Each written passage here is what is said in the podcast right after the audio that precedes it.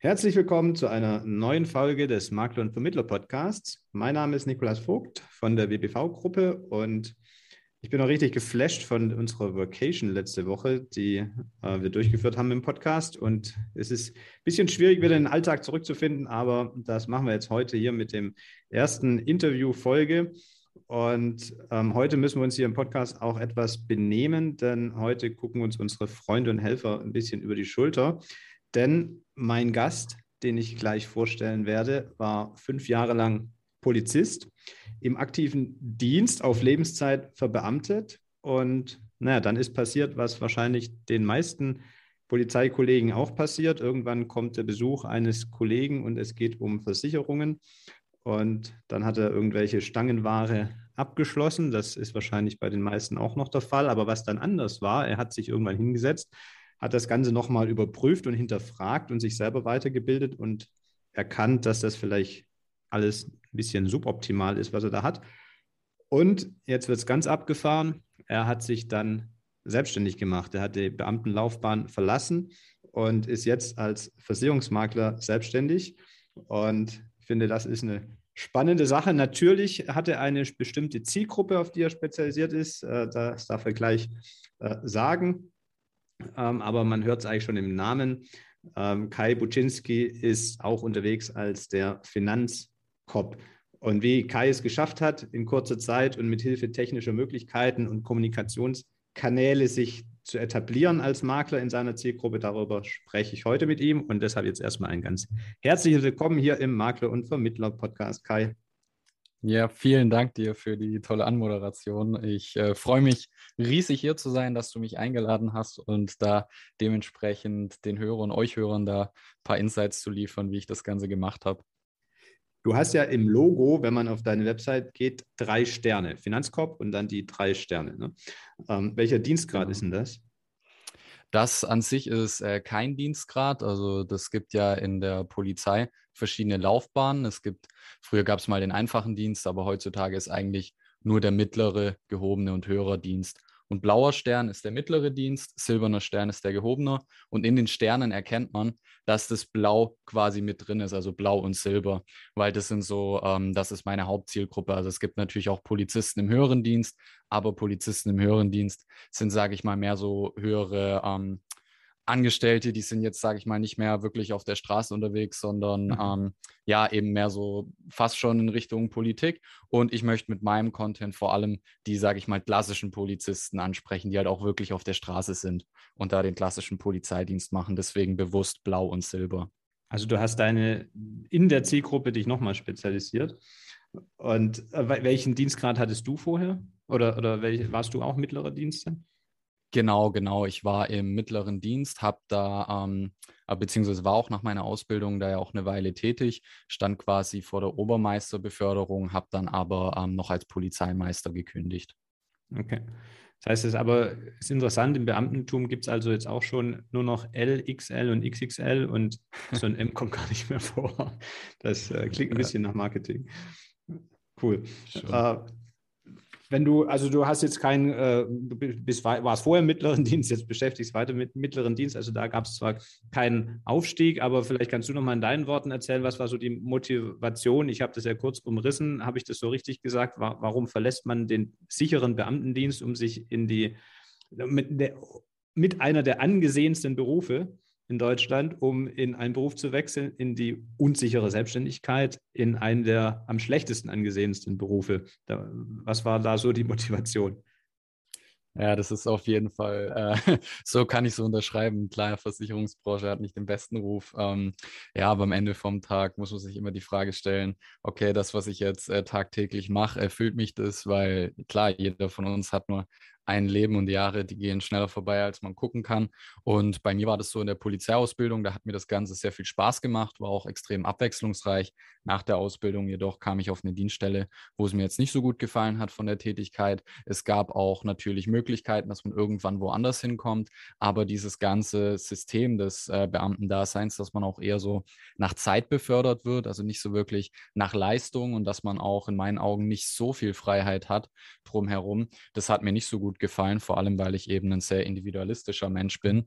Und ähm, ja, deswegen, ich habe äh, sage ich mal, in meiner Freizeit nach Möglichkeiten gesucht, wie ich da ähm, ja eben mich mit Themen beschäftigen kann, die mich wirklich faszinieren, weil die Polizei an sich hat mir nicht mehr wirklich Spaß gemacht nach der Ausbildung und dann äh, kam ich eben auf dieses ganze Thema Investieren, Versicherungen etc., was mir echt Spaß gemacht hat, mich damit zu beschäftigen und ähm, ich wurde damals äh, also ganz ursprünglich wurde ich von meinem Lieblingsversicherer aus Koblenz beraten. Der, die Beratung fand ich jetzt nicht so gut und auch die Produkte nicht. Da hat mir mein damaliger Berater dann, also neuer Berater, gezeigt, wie das besser geht. Und ähm, ja, er hat mir dann die Möglichkeit gegeben, nebenberuflich als ähm, Versicherungsvertreter tätig zu werden. Der ein oder andere kennt den Verein, die Tekis. Da war ich dann anfangs tätig und ähm, ja, so bin ich quasi in die Sache reingerutscht und mir hat halt dieses ganze Thema Beratung, ähm, Versicherung, Investieren und Co. hat mir unglaublich viel Spaß gemacht. Und ja, da habe ich mir schon sehr früh das Ziel gesetzt, äh, mal so erfolgreich in dem zu sein, dass ich davon hauptberuflich leben kann, auch wenn es vielleicht nicht so sicher ist wie ein Beamtendasein. Und jetzt bist du zu 100 Prozent selbstständig oder immer noch, äh, hängst du noch an der Tekis? Nee, nee. Also das mit der Tekis, das hat sich äh, im Sand verlaufen. Also da bin ich jetzt nicht mehr. Ich bin mittlerweile als Makler tätig und kann es auch befürworten, in dem Bereich als Makler tätig zu sein, weil man eben doch nochmal unabhängiger ist. Zumindest ist das mein äh, Empfinden und deswegen bin ich jetzt als äh, selbstständiger Makler tätig. Seit 2019, ne?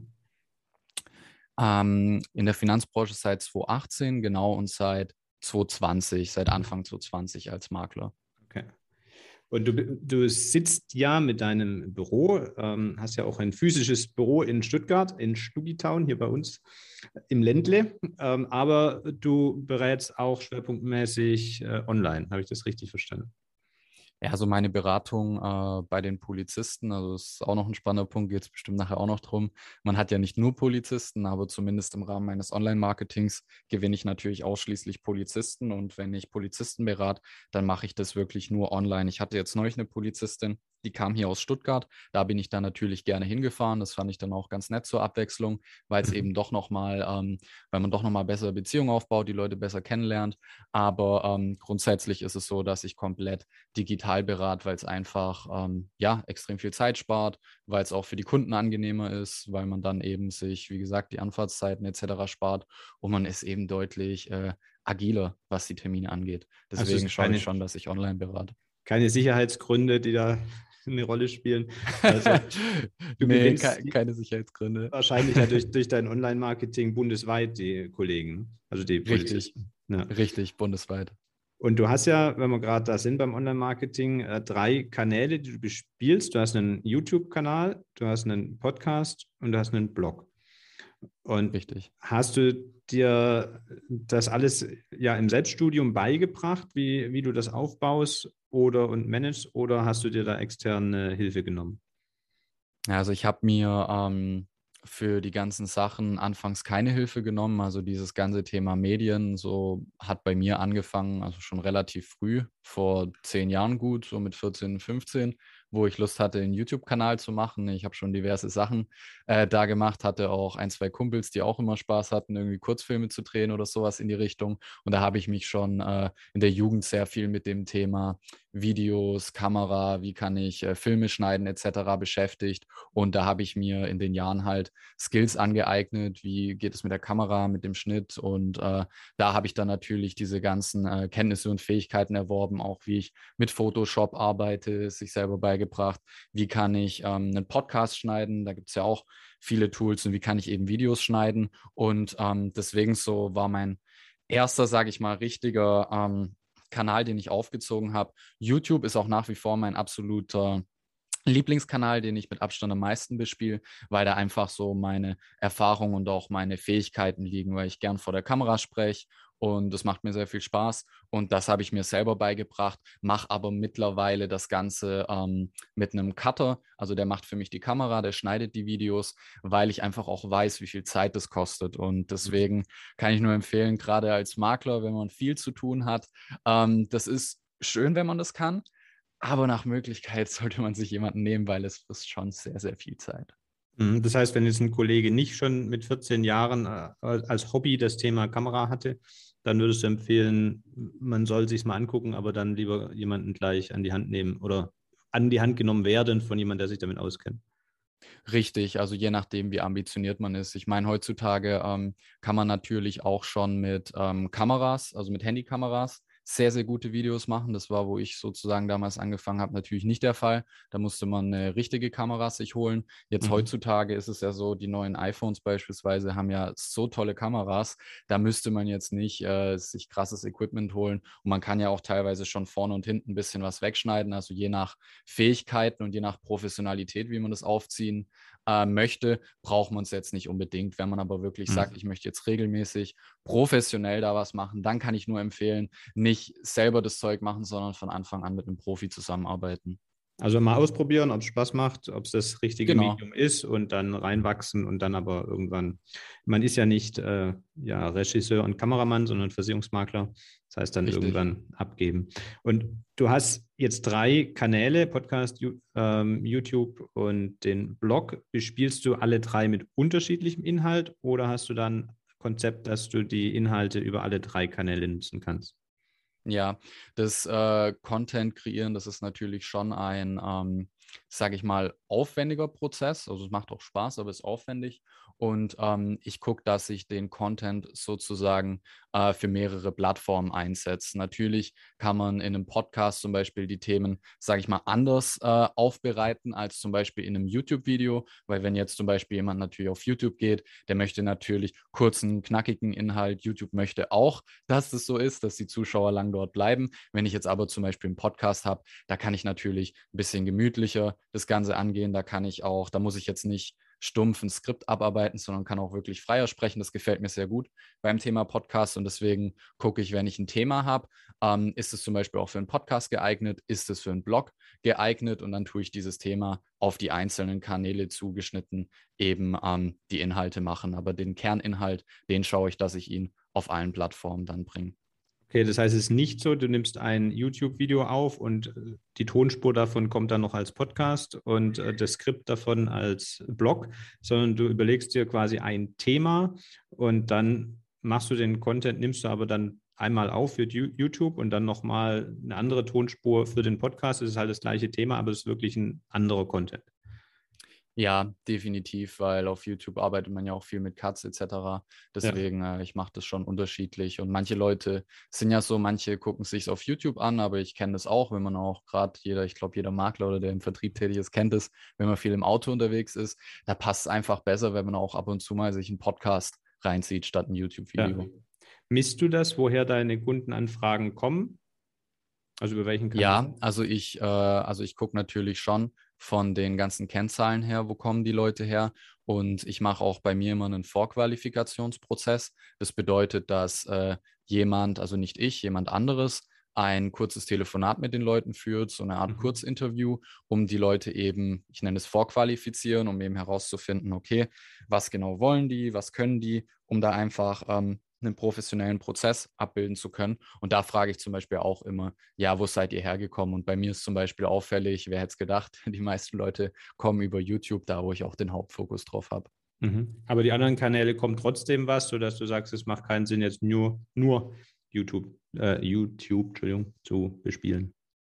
Also ich habe schon mal Feedback von Kunden bekommen oder von Interessenten, dass sie auch schon den Podcast gehört haben. Von daher habe ich das als posi positives ähm, Signal genommen, auch da noch ähm, Bemühungen reinzustecken. Aber ich habe jetzt, um ehrlich zu sein, noch nicht gehört, dass einer nur über den Podcast kam oder nur über den Blog. Aber schon Leute, die gesagt haben, sie hören sich auch den Podcast an.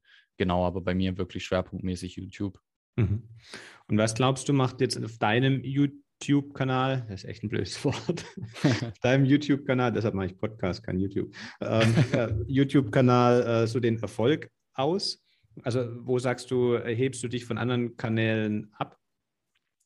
Also der, ähm, sag ich mal, Erfolg liegt natürlich äh, zum Großteil in der Positionierung. Und äh, an der, also die Positionierung auf der Plattform, weil was ich jetzt wirklich ganz, ganz oft höre und auch regelmäßig ist, hey, voll cool, du machst einen YouTube-Channel für Polizisten, das habe ich noch nie gesehen, das gibt es ja noch nicht. Und äh, das kommt ziemlich, ziemlich gut, weil gerade auch am Anfang, wenn man Polizist wird, da hat man ganz, ganz viele Fragezeichen und YouTube ist ja die zweitgrößte Suchmaschine direkt mhm. nach Google. Und ähm, ja, gerade sage ich auch die jüngeren Leute, die schauen sich natürlich viel lieber Videos an, als da jetzt grob, äh, also groß irgendwelche Foren zu durchforsten. Und da es eben in dem Bereich noch nicht viele Leute gibt, also es gibt viele Finanzberater, aber es gibt halt niemanden, der Finanzberatung für Polizisten macht und da eben auch auf YouTube eine gewisse Präsenz hat. Also es gibt bestimmt einige, die das machen, aber es gibt halt niemanden, der das regelmäßig macht und der da auch, sage ich mal, eine bessere Qualität liefert in dem Bereich. Und ich glaube, das ist ähm, ja, sage ich mal, das äh, Erfolgsrezept, warum das ganz gut ankommt. Und machst du dann nur Versicherungsinhalte oder du warst selber Polizist, du kennst ja auch die anderen Schmerzfaktoren oder wo die Wissen benötigen, wo sie nicht richtig informiert werden vom Dienst her, äh, machst du da auch andere Themen, die den Polizisten weiterhelfen? Ja, also meine ähm, sag ich mal, Grundphilosophie ist es jetzt nicht nur bei den Versicherungen, sondern einfach generell zu schauen, dass die Kunden einen Mehrwert haben. Und äh, klar, da schaue ich natürlich auch auf andere Bereiche. Ich bin jetzt beispielsweise nicht nur als Versicherungsmakler tätig, ich habe ja auch den Finanzanlagenfachmann oder auch den ähm, Immobilienmakler, Baubetreuer etc. Und äh, ich bin zum Beispiel auch ein Riesenfan von Immobilien, weshalb mhm. ich auch zum Beispiel Inhalte bringe zum Thema Immobilien. Wie kann ich in Immobilien investieren? Ich mache aber auch äh, Content zum Thema Steuer beispielsweise. Ich bin natürlich kein Steuerberater, berate mhm. die dazu nicht. Aber das ist zum Beispiel ein Riesenpain. Ganz, ganz viele Kollegen oder Polizisten fragen sich, hey, wie läuft das mit der Steuererklärung? Macht es Sinn? Wann macht es Sinn?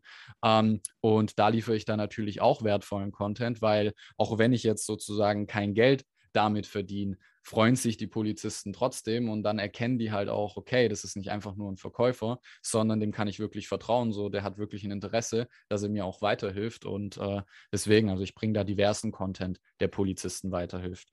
Also zusammenfassend könnte man sagen, wenn es ein Kollege sagt, ich habe eine Zielgruppe, auf die möchte ich mich spezialisieren, YouTube könnte mein äh, Medium sein, äh, dann würdest du sagen, mach nicht nur Versicherungsthemen, sondern guck einfach, was sind die Themen für deine Zielgruppe und ähm, über, bring dort einen Mehrwert. Ne? Und dann genau. gilt das Prinzip der Reziprozität, ähm, dann kommt auch wieder was zurück. Richtig. Und da ist auch ähm, ganz wichtig äh, zu verstehen, dass äh, YouTube natürlich beispielsweise als Plattform natürlich das oberste Ziel hat, die äh, Nutzer auf der Plattform zu halten. Und das machen die anhand von Zahlen. Also einerseits so, wie oft wird dein Bild oder dein Thumbnail, sagt man ja, dieses Bild vom Video, wie mhm. oft wird es angezeigt und wie oft wird dann auch draufgeklickt. Und zweitens, wie lange schauen sich die Leute dieses Video an? Und es hat halt einen extremen Vorteil, wenn du auch Videos bringst, mit denen du vielleicht erstmal nichts verdienst, aber die deine Zielgruppe sehr interessieren, denn die Leute schauen sich dann dieses Video an und YouTube ist echt richtig intelligent und YouTube merkt dann, okay, die Leute, die sich dieses Video lange angeschaut haben, die sollen noch mehr von diesem Kanal sehen oder? Dann erkennt auch YouTube, zum Beispiel Leute, die das Video noch nicht gesehen haben, hey, für den könnten deine Videos auch interessant sein. Und so habe ich schon sehr viele Kunden gewonnen, die mir gesagt haben, ich war auf YouTube unterwegs, ich habe irgendwas zum Thema Finanzen angeguckt, teilweise auch Kanäle, die jetzt beispielsweise gar nicht mit mir direkt was zu tun haben, zum Beispiel Finanzfluss. Ich glaube, den kennt auch fast jeder. Da hat der zum Beispiel der eine sich Videos von Finanzfluss angeguckt und es war ein Polizist und dann hat YouTube ihm aber Videos von mir vorgeschlagen, weil, so ist meine Vermutung, YouTube weiß schon, äh, wer Polizist ist und für was mhm. der sich interessiert. Und mhm. dann versteht eben YouTube auch, dass dieses Video oder dieser Kanal für diese Person auch relevant sein könnte. Und dann kannst du natürlich über solche Videos auch deine Zielgruppe erreichen, auch wenn es jetzt erstmal nicht direkt was mit deinem Kernbusiness zu tun hat. Mhm. Hast du da ganz konkrete technische Tipps, zum Beispiel, wenn man bei, bei, so einem Video zeitlich vorne anfängt, fängt an mit diesem Standbild, mit diesem Thumbnail. Ähm, wie baue ich so eins auf, damit das Interesse weckt? Gibt es da was ja. zu beachten? Ja, also man sollte auf jeden Fall, ähm, also das war auch, sage ich mal, ein Fehler, den ich gemacht habe die letzten Monate. Da habe ich jetzt stark nachgeholt. Ich wünschte, ich hätte das früher gemacht. Ähm, ich habe zum Beispiel mir immer ganz, ganz viele Gedanken gemacht, welchen Content bringe ich, aber habe mir nicht so viel Gedanken gemacht, welchen Titel wähle ich und wie gestalte ich meinen Thumbnail. Aber das ist ganz arg wichtig, weil es bringt nichts, wenn du tollen Content produzierst, aber sich keiner das Video anguckt, weil der Thumbnail nicht ansprechend ist. Mhm. Deswegen ähm, sollte man immer, wenn man das macht, auf jeden Fall auch Wert drauf legen, dass man einen guten Titel hat, der ansprechend ist, als auch einen Thumbnail. Und ähm, ich würde für das Thema Thumbnails empfehle ich, dass man ähm, mal ein Set mit Emotionen aufnimmt. Das habe ich neulich auch wieder äh, neu gemacht, wo du dir einfach mal überlegst, okay, welche Emotionen gibt es so? Da habe ich mir zum Beispiel eine Liste geschrieben. Wut, Trauer, Freude, Überraschung, läuft bei dir mit Fingerzeig oder oh, schockiert. Also wirklich eine Vielzahl an Emotionen, da Bilder gemacht. Und dann habe ich die auf Photoshop freigestellt, dass ich das als Vorlagen habe. Und wenn ich jetzt zum Beispiel ähm, ein Video mache, dann überlege ich mir, okay, was ist der Hin Inhalt und was könnte ein spannender Titel sein und dann auch die Emotion passend zum Titel. Und das mache ich dann als Thumbnail, weil Menschen werden sehr gecatcht von Gesichtern und können Emotionen ganz schnell verarbeiten. Mhm. Und Texte zum Beispiel werden ultra langsam erfasst. Deswegen sollte man, wenn man ein Thumbnail macht, im Idealfall immer ein großes Motiv von sich selber nehmen, mit einer Emotion, die einen auch catcht und nicht viel mit Texten arbeiten. Also im Thumbnail darf man ruhig mal ein, zwei Schlagwörter machen, passend zum Kerninhalt, aber mhm. man sollte vor allem mit Gesichtern arbeiten, vor allem wenn man sich auch als Personal Brand vermarktet, also quasi sich selber als Marke den Leuten präsentieren möchte, dann würde ich auf jeden Fall mit einem Gesicht von dir arbeiten und je nachdem eine passende Emotion in den Thumbnail mit reinbringen. Ja, das ist doch schon mal ein richtig cooler Tipp. Und um sich dann mal Beispiele anzuschauen, am besten einfach auf deinen YouTube-Kanal gehen. Ich nehme an, unter Finanzkopf findet man den dann. Wir packen genau. den aber auch noch in die Show Notes, dann könnt ihr da mal reingucken. Ähm, wenn man jetzt dann weitergeht in dem Video, gibt es was zu beachten bezüglich des Story-Aufbaus? Also will YouTube da eine Mindestanspieldauer eines Zuschauers, damit sagt, das ist ein relevanter Content oder ähnliches? Hm, also es gibt äh, jetzt nicht so richtig Vorgaben, wie lang muss ein Video sein. Also es ergibt sich halt, sage ich mal, aus der Praxis, dass ein YouTube-Video natürlich eine gewisse Länge haben sollte. YouTube-Videos, die jetzt zum Beispiel nur eineinhalb Minuten lang sind, ähm, werden jetzt meistens nicht so oder kommen meiner Erfahrung nach nicht so gut an, aber ein Video kann auch mal nur zweieinhalb Minuten lang sein und trotzdem gut performen. Wichtig ist vor allem, dass du eine gute Zuschauerbindung hast, weil YouTube trackt zum Beispiel ganz genau, wann hat sich ein Nutzer das Video angeschaut, wann ist er rausgegangen. Und das sieht man dann in den sogenannten Analytics, also das ist so eine Analyseplattform, die YouTube zur Verfügung stellt.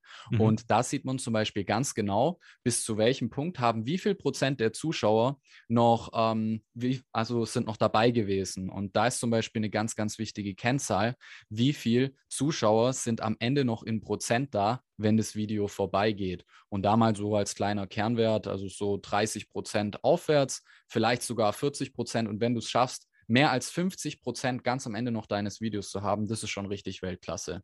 Und nach diesen Kriterien solltest du gehen. Also egal, ob du drei Minuten machst, acht Minuten oder 18 Minuten, das ist eine ganz wichtige Kennzahl. Aber 18 Minuten würde ich jetzt, um ehrlich zu sein, eher weniger machen. Meiner Erfahrung nach sind so für YouTube die perfekten Zeiten irgendwas zwischen drei bis zehn Minuten, weil alles über zehn Minuten, die Aufmerksamkeitsspanne von den Leuten ist vor allem in Zeiten von TikTok etc. noch mehr geschrumpft mhm. und da würde ich lieber mit kürzeren Videos arbeiten. Okay, also drei bis zehn Minuten und dann zu schauen, ähm, dass von 100 Prozent, die das Video starten, wenn am Ende noch 50 Prozent dabei sind, dann ist es schon Weltklasse, sagst du. Das ist Weltklasse, genau. Das ist Weltklasse. Ich habe zum Beispiel immer den Fehler gemacht, da, da ärgere ich mich in der Vergangenheit, dass ich zum Beispiel immer am Ende des Videos habe ich dieses typische, hey, und wenn es dir gefallen hat, dann kommentier das Video, dann mach einen Daumen hoch und sag mir, was du davon meinst und bla bla bla. Abonniere den und, Kanal. Ähm, abonniere den Kanal, genau, die Glocke und bla bla bla. Und ähm, das ist, sage ich mal, für einen Vortrag in der Klasse, wo die Leute nicht wegrennen können, da ist es vielleicht angebracht. Aber in YouTube, da können die Leute wegrennen und die rennen auch ganz schnell weg. Also sobald die Leute merken, das Video neigt sich dem Ende zu, ich habe das bekommen, was ich wollte, das, was das du im Thumbnail oder Ja, dann sind sie weg. Und dann sieht man das auch ganz genau in der Zuschauerbindung. Das hat man bei meinen Videos perfekt gesehen. Immer in den letzten 20 Sekunden, da geht diese Kurve, sieht aus wie so ein Aktienchart, geht rapide nach unten, wie Corona-Krise, Aktienmarkt. So ging es bei meinen äh, YouTube-Videos am Ende nach unten. Und das mag YouTube gar nicht. Also am Ende sollte, wie gesagt, eine relativ hohe Zuschauerbindung sein. Das heißt, das Video einfach knackig beenden und wenn du den Leuten unbedingt sagen möchtest, sie sollen abonnieren, dann mach es irgendwo zwischendrin, aber nicht dieses typische äh, und danke fürs Zuschauen, bla bla bla. Das solltest du nicht machen. Aber mach's zwischendrin, also mach's auch nicht direkt am Anfang.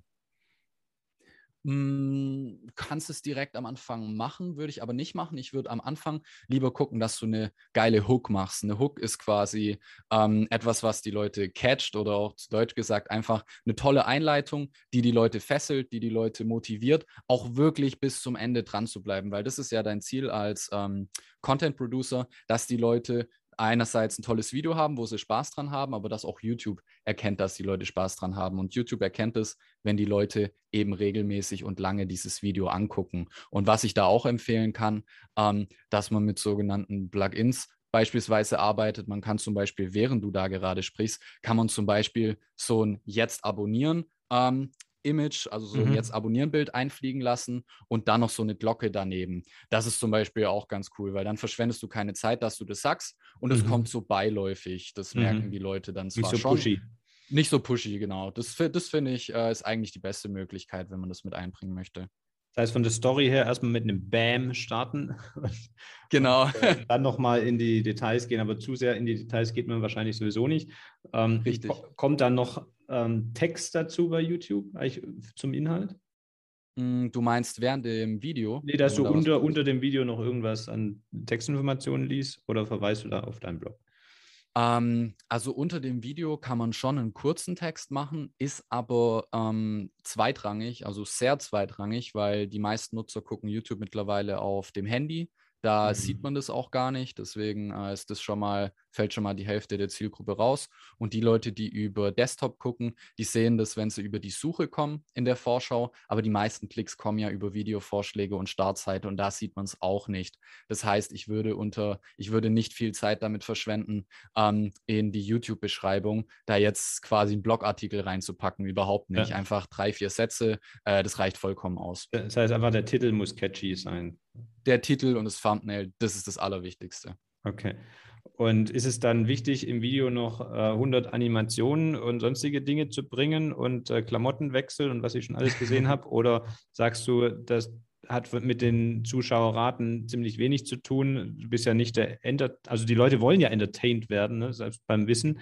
Ähm, ja. Ist das unbedingt notwendig oder sagst du, du kannst dich auch einfach vor die Kamera stellen und dein Content runterreden, also äh, interessant runterreden, also nicht ja. ablesen, ähm, reicht das aus, ohne große äh, Klauen zu machen. Auf jeden Fall, das reicht vollkommen aus, vor allem wenn du natürlich, ähm, sage ich mal, ein gewisses Charisma hast, eine gewisse Rhetorik, was ja Leute, die im Vertrieb sind, natürlich mit der Zeit aufbauen. Da brauchst du das gar nicht. Rein theoretisch musst du nicht mal mit Cuts arbeiten und du musst jetzt auch nicht mega viele Sachen reinfliegen lassen. Also ich mache es mittlerweile jetzt auch so, jetzt bei meinen neuesten Videos. Ich mache jetzt wieder mehr Videos und äh, damit es, sage ich mal, nicht so aufwendig in der Produktion ist, verzichte ich mittlerweile auch größtenteils auf irgendwie fette Texte, die da rumfliegen und so. Ist natürlich toll, wenn man das macht. Das wertet das Video auf. Aber sozusagen, wenn man nach, mal nach dem Pareto-Prinzip geht, dann ist, wie gesagt, das Allerwichtigste guter Titel, guter Thumbnail, und das Video so aufzubauen, dass man eine gute Einleitung hat und dass die Leute, solange es geht, im Video da bleiben. Und sage ich mal, Cuts und äh, irgendwelche tollen Animationen sind nice to have, aber bestimmt nicht äh, erfolgsentscheidend. Und spielt es eine Rolle, wie oft man neuen Content bringt? Also sollte ich, wenn ich jetzt neu starten will, erstmal 20 Folgen vorproduzieren, die alle auf einmal reinhauen oder dann besser wöchentlich was Neues hochladen, weil YouTube sagt, aha, da kommt regelmäßig was? Ja, also regelmäßig hochladen ist auf jeden Fall gut. Damit catchst du natürlich auch die Abonnenten, baust dir auch ein Publikum auf. Also dementsprechend würde ich schon gucken, dass ich regelmäßig was mache.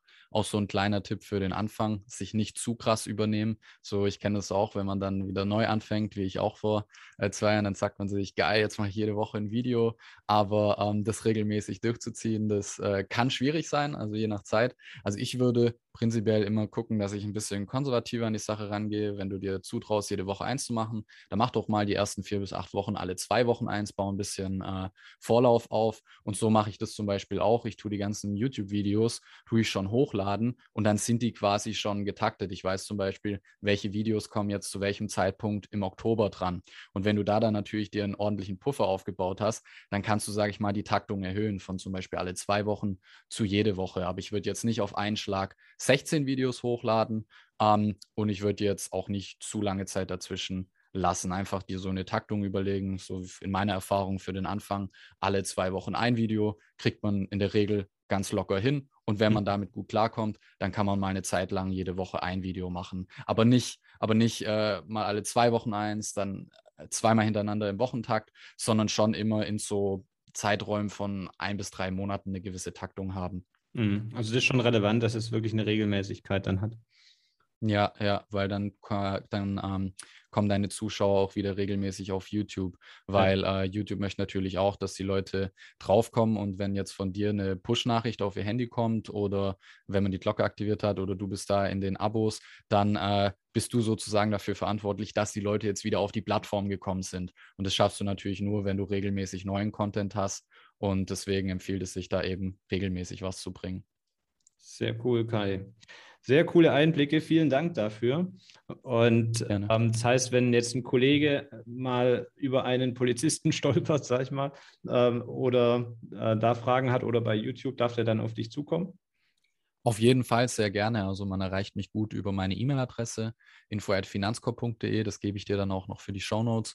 Und ähm, ja, man kann mich auch gerne jederzeit mal fragen, wenn man irgendwas zu Polizisten hat. Also ich bin da echt nicht so, teile da gerne mein Wissen mit anderen, also jederzeit. Sehr cool.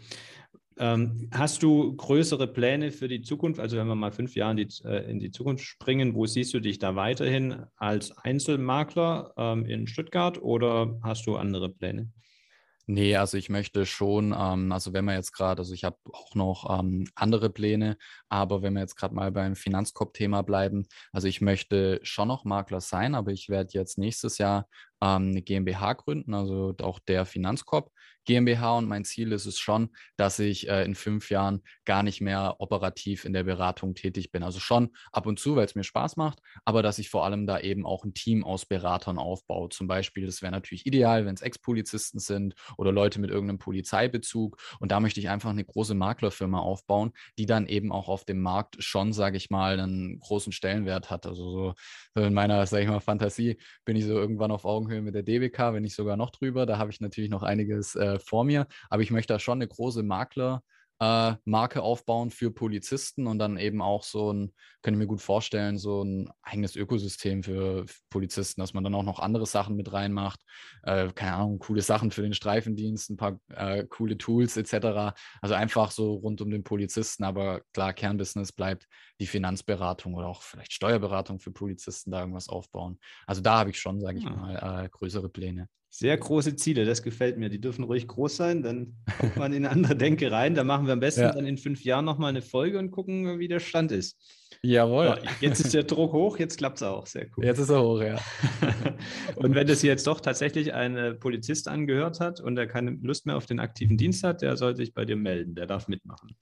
Richtig, richtig. Der darf mitmachen. Wenn er Lust auf Finanzen hat und äh, nebenberuflich da Zeit investieren möchte, sehr gerne. Genau. So, und jetzt kommt die Stelle, wo die YouTube-Hörer abschalten. Jetzt sage ich nämlich mal hier an der Stelle herzlichen Dank, äh, dass du dein Wissen mit uns geteilt hast. Und äh, wenn euch die Folge gefallen hat, dann freuen wir uns über ein Feedback und eine Bewertung bei iTunes zum Beispiel oder schreibt uns eine Nachricht oder auf Facebook. Ähm, und ihr könnt gerne auf äh, vertriebsansatz.de gehen und da den Newsletter abonnieren. Dann verpasst ihr auch darüber hinaus keine neuen Folgen. Ja, ähm, Kai, ich mache jetzt, ich sage jetzt hier gleich Schluss, äh, Tschüss und ich überlasse dir einfach die letzten Worte an unsere Hörer. Kannst dich verabschieden. Ich sage erstmal haut rein und bis zur nächsten Folge. Super, ich danke dir. Nico, wie gesagt, auch vielen Dank, dass ich jetzt hier sein durfte. Und äh, ja, ich hoffe, ich konnte den einen oder anderen inspirieren, äh, eben auch mehr in dem Thema zu machen. Also ich glaube und hoffe, dass auch ein paar ältere Kollegen sich das anhören. Und da kann ich einfach nur sagen, äh, ja, macht's einfach, probiert's aus mit YouTube, das ist nicht schwer. Und ähm, man kann eben auch eine tolle Kundenbindung zu den Bestandskunden aufbauen. Habe ich auch ganz oft, dass die Leute wieder auf mich äh, zukommen, meine bereits bestehenden Kunden und sagen, hier, tolles Video. Deswegen hoffe ich, dass ich den einen oder anderen da ermutigen konnte. Und wie gesagt, äh, wenn der eine oder andere da auch eine Frage hat oder auch mal einen Polizisten, kommt gerne auf mich zu. Ja, und in diesem Sinne wünsche ich euch schönen Tag, schönen Abend, wie auch immer. Und äh, ja, freue mich von euch zu hören.